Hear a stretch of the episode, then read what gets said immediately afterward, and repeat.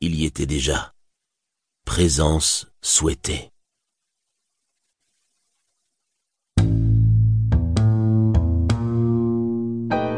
Chapitre 2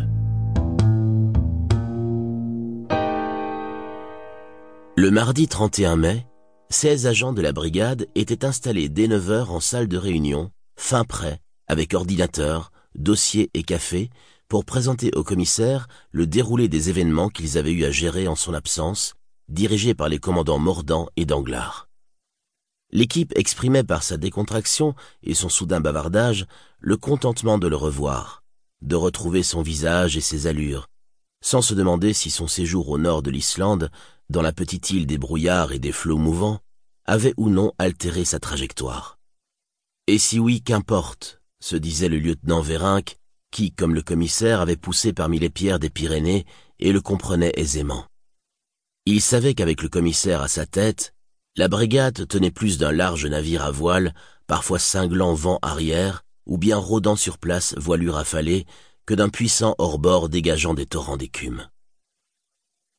À l'inverse, le commandant Danglars redoutait toujours quelque chose. Il scrutait l'horizon à l'affût des menaces de tous ordres, écorchant sa vie sur les aspérités de ses craintes.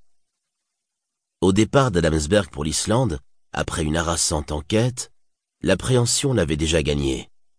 Qu'un esprit ordinaire et simplement éreinté parte se délasser en un pays brumeux lui paraissait un choix judicieux. Plus opportun que de courir vers le soleil du sud où la lumière cruelle avivait les moindres reliefs, le moindre angle d'un gravillon, ce qui n'était en rien délassant mais qu'un esprit brumeux s'en aille en un pays brumeux lui semblait en revanche périlleux et gros de conséquences. Danglars craignait des retombées difficiles, peut-être irréversibles. Il avait sérieusement envisagé que, par effet de fusion chimique entre les brumes d'un être et celles d'un pays, Adamsberg ne s'engloutisse en Islande et n'en revienne jamais. L'annonce du retour du commissaire à Paris l'avait un peu apaisé. Mais quand Adamsberg entra dans la pièce, de son pas toujours un peu tangant, souriant à chacun, serrant les mains, les inquiétudes d'Anglard furent aussitôt ravivées. Plus venteux et ondoyant que jamais, le regard inconsistant et le sourire vague, le commissaire semblait avoir perdu les pans de précision qui charpentaient néanmoins ses démarches, comme autant de jalons espacés mais rassurants. Désossé, dévertébré, jugea Danglars. Amusant, encore humide, pensa le lieutenant Vérinck. Le jeune brigadier Estaller, spécialiste du rituel du café, qu'il effectuait sans une erreur, son unique domaine d'excellence, estimait la majorité de ses collègues, servit aussitôt le commissaire avec la quantité de sucre adéquate. Allez-y, dit Adamsberg, d'une voix douce et lointaine, beaucoup trop détendue pour un gars confronté à la mort d'une femme de trente-sept ans écrasé par deux fois sous les roues d'un 4x4 qui lui avait broyé le cou et les jambes.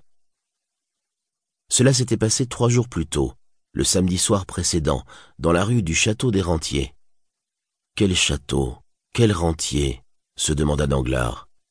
On ne savait plus, et ce nom sonnait aujourd'hui curieusement dans ce secteur du treizième sud.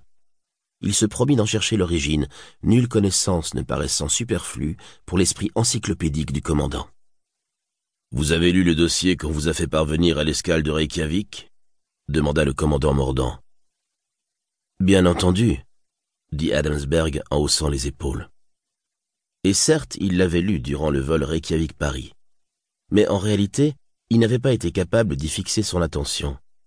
Il savait que la femme, Laure Carvin, tout à fait jolie, avait-il noté, avait été assassinée par ce 4-4 entre 22h10 et 22h15. La précision de l'heure du meurtre tenait au mode de vie très régulier de la victime. Elle vendait des habits pour enfants dans une boutique luxueuse du 15e arrondissement de 14h à 19h30. Puis, elle s'attelait à la comptabilité et fermait les grilles à 21h40. Elle traversait la rue du Château des Rentiers chaque jour à la même heure, au même feu rouge, à deux pas de chez elle. Elle était mariée à un type riche, un type qui avait fait son chemin, mais Adamsberg ne se rappelait ni son métier, ni son compte en banque. C'était le 4-4 du mari, du type riche. Et quel était son prénom?